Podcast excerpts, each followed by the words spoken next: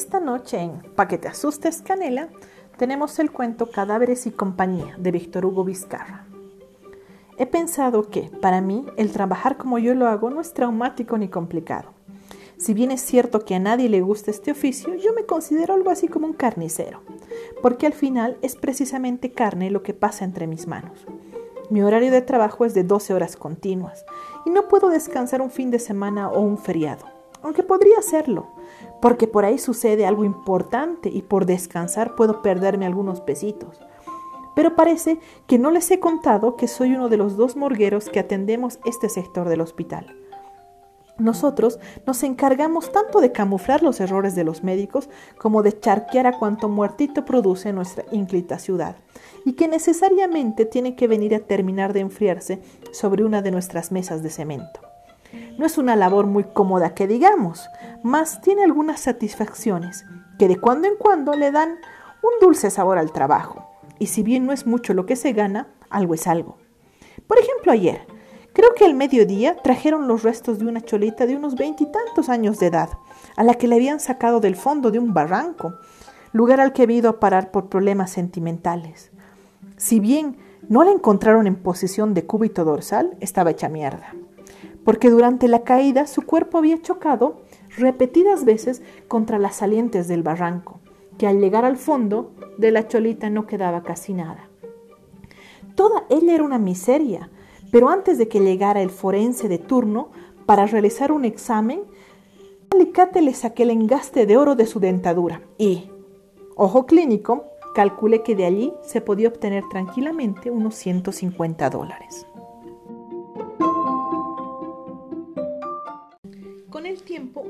Encariñarse con los muertitos, porque, aparte de sus familiares y conocidos, nadie se acuerda de ellos. Muchas veces he tenido tristeza cuando nadie viene a reclamar por uno de ellos. Se siente como si el corazón se nos rompiese a pedacitos, pues ellos están abandonados y no tienen siquiera un perrito que les aúlle a manera de despedirlos cuando sus almas ya han abandonado para siempre este perro mundo. Y es que todos, de alguna manera, somos egoístas y desnaturalizados. Mientras nada nos falta, estamos felices y contentos. Mas si vemos que un muerto a gritos nos suplica que lo enterremos, nos importa una vaina que se pudra o no, porque ¿quién lo manda que se muera? Aún así, esa especie de miedo que tiene la gente para palpar a un difunto ha permitido hacerme de unas lucas que el finado no logró gastar en vida. Y como tampoco lo hará en la otra, inevitablemente tienen que venir a parar a mis bolsillos. Es más, con el debido cuidado que implican los deudos, hay veces en que uno se encuentra joyas, anillos, relojes, ropas finas, tarjetas de crédito. ¿Para qué sirven las tarjetas, no? Aretes y otras cositas más que harían reír hasta los cascarrabias más impenitentes por lo inverosímil y ridículo. Como el caso de aquel viejito de noventa y tantos años que guardaba en uno de sus bolsillos una revista pornográfica brasilera colores y un par de preservativos, aunque en su entrepierna Allí donde mora el instrumento reproductor, el moho y las telarañas demostraban que desde el siglo pasado dicho instrumento había pasado a la reserva inactiva. Vale decir que el propietario era excombatiente de la guerra del Catre. Como les estaba contando al principio de esta pérdida verbal de tiempo, yo trabajo 12 horas continuas y mi hermanito menor es el que cubre las restantes 12 por lo que se puede decir que este negocio lo manejamos en familia. No es que trabajemos por necesidad, me atrevería a decirles que lo nuestro es hereditario o vocacional. Mi abuelo fue traficante de ganado en el altiplano. Mi padre era carnicero del mercado Lanza y un día en el matadero la conoció a mi mamá, mientras ella lavaba los intestinos de una vaca a la que habían hecho feliz rato antes. Tras mirarse entre ambos y darse cuenta de que estaban hechos el uno encima de la otra, se dieron la mano y ese saludo, gracias a la vaca, quedó sellado con sangre. Mi hermanita mayor vende menudencias en el mercado Rodríguez y mi hermana menor reparte fiambres y embutidos en friales y almacenes.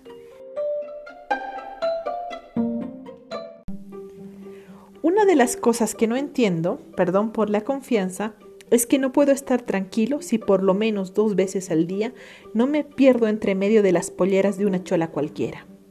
Actualmente yo vivo con tres y a pesar de que a cada una le doy su cuota diaria de cariño, cama de por medio, en cuanto miro un par de caderas que hacen bailar una pollera al compás de su meneo, el diablo se me encorajina dentro de mis pantalones y pierdo la calma.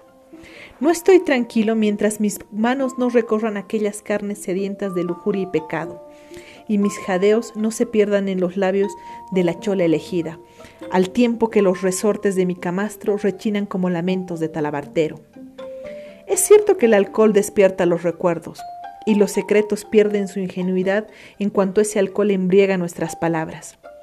Creo que por eso ahora me siento borracho y no sé qué es lo que estoy contando.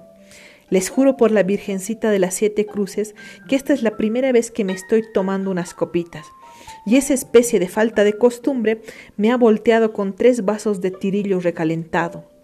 Pero, como me han contado que los borrachos al día siguiente no se acuerdan de lo que hablaron o escucharon, estoy tranquilo. Porque de lo que he dicho mañana, ni por San Judas Iscariote se van a acordar una palabra. Así como les iba contando, ese asunto de las polleras me tiene tan loco que a veces pienso que cuando estoy encima de mi cama, todo el relajo lo realizo maquinalmente y más que un semental me asemeja a un robot. Todas esas cosas las realizo automáticamente, o como si estuviera supeditado un libreto. Hablarle a ella, convencerla, llevarla a mi cuarto, trancar la puerta, desvestirla, desvestirme, acostarnos, funcionar y acabar.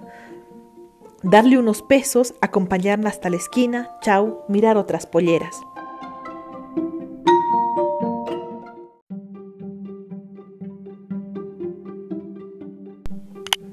Para ser la primera vez que me estoy tomando unos tragos, se puede decir que estoy borrachito y decepcionado. Y si a ratos lloro un poco, no me hagan caso, porque ¿de qué son dos lágrimas sobre la mejilla de una persona que desde hace miles de siglos solamente ha visto cadáveres y polleras? He perdido la cuenta de las mujeres que he tenido, como también de las que me han abandonado en cuanto descubrieron en qué consistía mi trabajo hijos? Cuando me contaron que mi cosa no solo servía para hacer pis, la población de nuestro país estaba por los 4 millones de habitantes. Ahora, gracias a mí, está llegando a los 7 millones. Para mí los cadáveres son una especie de herramienta de trabajo, porque si algún día, Dios no lo quiera ni el diablo lo permita, me llegaran a faltar, puedo quedar relocalizado. Es más, por las noches, cuando mi turno se extiende hasta el día siguiente, yo me doy el lujo de dormir tranquilo, porque si sé evitar las maldades que a mis espaldas me quisieran hacer los vivos, ¿qué puedo temer de los muertos echados sobre las mesas de cemento del anfiteatro y que solo hieden por efecto del formol que les he enchufado en determinadas partes de sus cuerpos? He visto tanto de ellos, de tambos sexos, que ni siquiera el cuerpo más bello que viene a parar a mis manos, es decir, el de una cholita de 15 años, futura Miss Camposanto, me despierta el deseo o las ganas de resucitarla a través del caldito de cardán humano. Nuevamente les pido que me perdonen por este llanto. A mi edad, cuando los 40 años que tengo me encorvan los pensamientos, yo tontamente creía ser el más ducho entre los vivos, me he enamorado como un animal de dos patas, como un eunuco recién castrado, como luciérnaga enamorada de las linternas de pilas, y ella no me ha hecho caso. Es más, se ha burlado de mi cariño y si hasta ahora no me ha mandado a la mierda es porque ella es una cholita bien educada. Se llama Virginia y tiene 16 años hermosamente distribuidos por todo su cuerpo. A través de la gente me enteré que ella nunca había conocido hombre y que su boca solamente había besado ese crucifijo que protege su pecho y que cuando ella camina Parece, me refiero al crucifijo, que se quebrara el par de secretos que palpitan al compás de su corazón. Y me enamoré aquel maldito día en que, paseando por el mercado, el vaivén de su pollera llenó de luz mis ojos y por primera vez, cosa rara, el sexo perdió su entusiasmo y mi devaluado corazón latió más fuerte en honor a ella. Yo, precisamente yo, el morguero más antiguo del hospital, quise ser el más servil de los esclavos con tal que Virginia sea mi diosa, mi ama y mi patrona. Supe que mi hechicera llevaba ese nombre tan lindo porque alguien la había llamado así, No recuerdo dónde ni cuándo, y ella atendía prestamente a dicho llamado. Parece que este relato les ha hecho dar sueño, porque están cabeceando como si no se animaran a dormirse. O sí, y esto es bueno, porque como están igual que una lombriz arrastrándose en medio de un pomo de clefa, les voy a seguir contando mi desgracia. Al final, el que está pagando los tragos soy yo. Esta mañana, por primera vez en mi vida, me falté al trabajo y me vine a esta cantina para buscar en el alcohol el alivio, desesperado al no haberlo podido encontrar en ningún otro lugar. Ya les conté cómo ella, al enterarse de mi subdesarrollado cariño, se burló de mí y me dijo en mi cara que primero muerta antes que dar su amistad a una chachi anciano como yo. Que primero el purgatorio, el infierno lleno de formol, donde yo era algo así como un profanador de cadáveres. Fue tal la gracia que le provocaron mis sentimientos que una tarde, cuando pretendí probar sus labios, recibí un sopapo. Pero a mí me pareció un regalo divino, un premio especial de los dioses para los que, amando por primera vez en la vida, aman con el alma, y solamente recibimos casi nada, o en vez de nada asco y desprecio, cuando no un sopapo. Como de costumbre, mis muertitos y muertitas, pero mi corazón quedó perdido en el laberinto de los desaires de mi odiosamente amada Virginia. Por sentirme cerca de su lejanía, Alquilé un cuarto en la casona donde ella vivía y varias mañanas encontré mi puerta impregnada de orines, basuras y otras mierdas. En cuanto me veía, escupía mi camino. Antes de un saludo afectuoso, mil maldiciones salían de esa su boquita, y por si acaso, forzaba a salir un vientecillo sonoro de entre medio de sus sinuosas posaderas, y, odio de por medio, me gritaba, Esta es mi respuesta a tus macanas.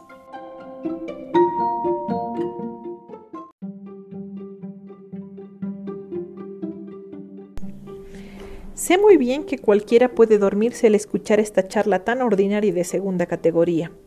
Y si los ojos de ustedes ya no dan más, debe ser por efecto de lo que hemos estado tomando. Aún así, me escuchen o no, les cuento que desde que la conocí a la Virginia, mi Felipito, chiquito, trabajador, hartito, me dejó tranquilo. En cuanto yo miraba una pollera, este mi amiguito se alborotaba pero bastaba que mis pensamientos volasen en pos de los desprecios de la que ya sabemos, para que yo quede como un perro pateado por gatos y marrón, y el mundo se me transforme en un vía crucis donde mi amor era tan solo una comedia mal interpretada. Virginia era lo mejorcito que Dios había hecho el día 6666 de su creación. Ya les he contado que las carnes que componen el ser humano, sea hombre o mujer, no tienen secretos para este par de manitos que al no poder encontrar senderos desconocidos mientras los recorrían buscando autopsias anónimas, bisturí de por medio, se metían en las carnes y solo salían de allí manchadas de sangre coagulada de pecados. También les he contado que a mis cuarenta mil años me había enamorado como yocalle recién destetado de ubre prestada, pero ahora sí están más borrachos que este absurdo sentimiento hecho lamento, les cuento que anoche, a mi amor vuelto dolor llamado Virginia, lo he tenido entre mis manos. La trajeron porque el guion que dirigía su vida, ella lo había roto antes de deshojar la segunda página y cuando vi su cuerpo sin vida y bellamente hermoso en sus 16 años, comprendí que mi orgullo no iba a permitir que la desnutrida muerte me fuese a quitar aquello que mis noches de insomnio habían labrado con tanto dolor y desengaño.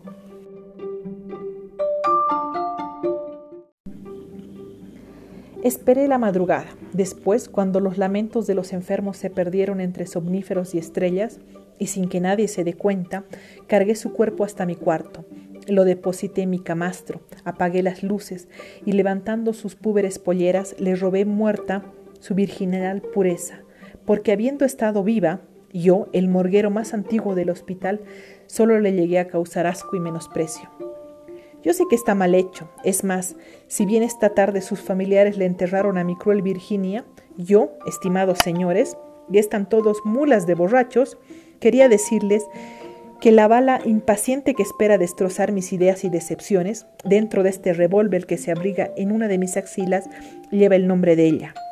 Es por eso, primera vez que abandoné mi trabajo, que si a alguno le interesa, dentro de unos instantes mi puesto estará vacante y yo me convertiré en uno más de los que colaboran con su cuerpo a los estudiantes de medicina en sus tareas prácticas.